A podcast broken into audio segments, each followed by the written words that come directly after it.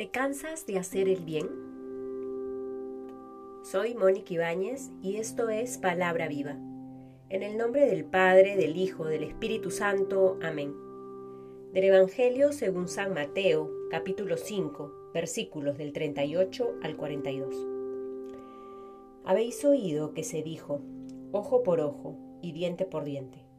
Pues yo os digo, no resistáis al mal antes bien, al que te abofetee en la mejilla derecha, ofrécele también la otra.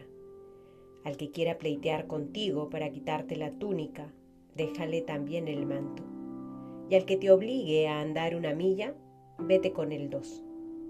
A quien te pida, da, y al que desea que le prestes algo, no le vuelvas la espalda. Palabra del Señor.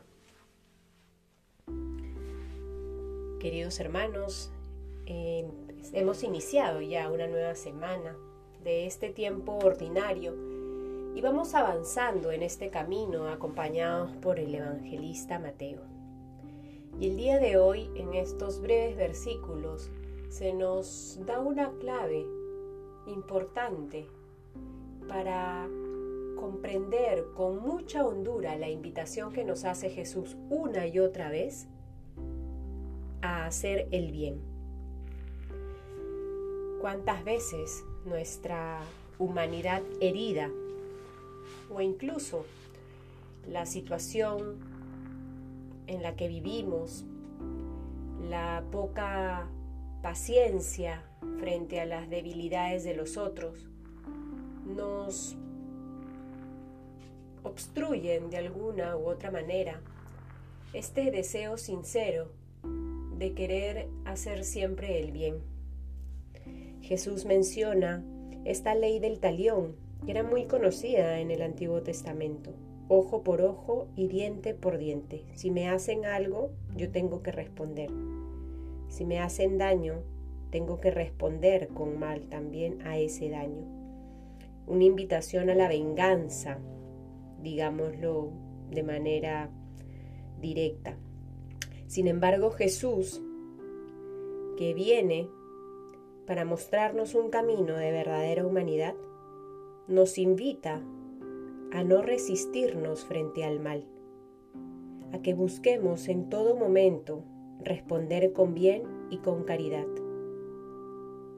Así alguien nos abofetee en la mejilla, Él nos invita a no devolver esa bofeteada, sino a poner la otra mejilla no es una invitación a ser tontos, a dejarnos humillar, a dejarnos difamar. No, es una invitación a buscar siempre la verdad, pero con caridad, a no renunciar nunca a buscar el bien, que nuestras acciones que nuestros gestos puedan comunicar en todo momento, en todos los ambientes, con todas las personas, que somos agentes de bien. Que nuestras palabras no comuniquen odio, no comuniquen resentimiento, no comuniquen venganza. Que lo que publicamos en redes no sea palabras que generen conflictos entre unos y otros que nuestras respuestas frente al daño que nos pueden hacer los demás no sea a la misma altura, no sea un rebajarnos a renunciar el mal para a renunciar al bien, perdón, para responder con mal.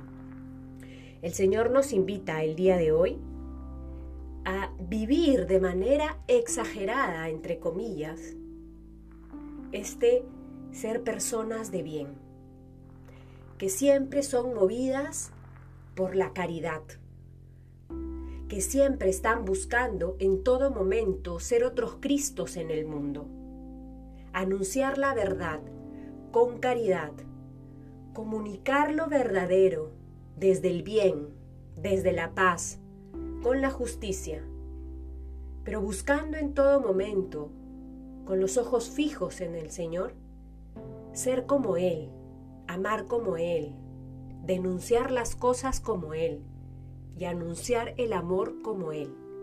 que en nuestras relaciones cotidianas, si en alguna situación laboral, en nuestra familia, con nuestros amigos, hemos recibido alguna bofeteada, y no solo me refiero a,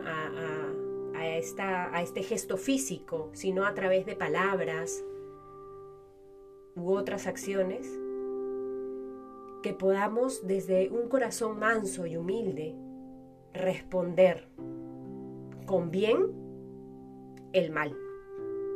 En el nombre del Padre, del Hijo, del Espíritu Santo. Amén.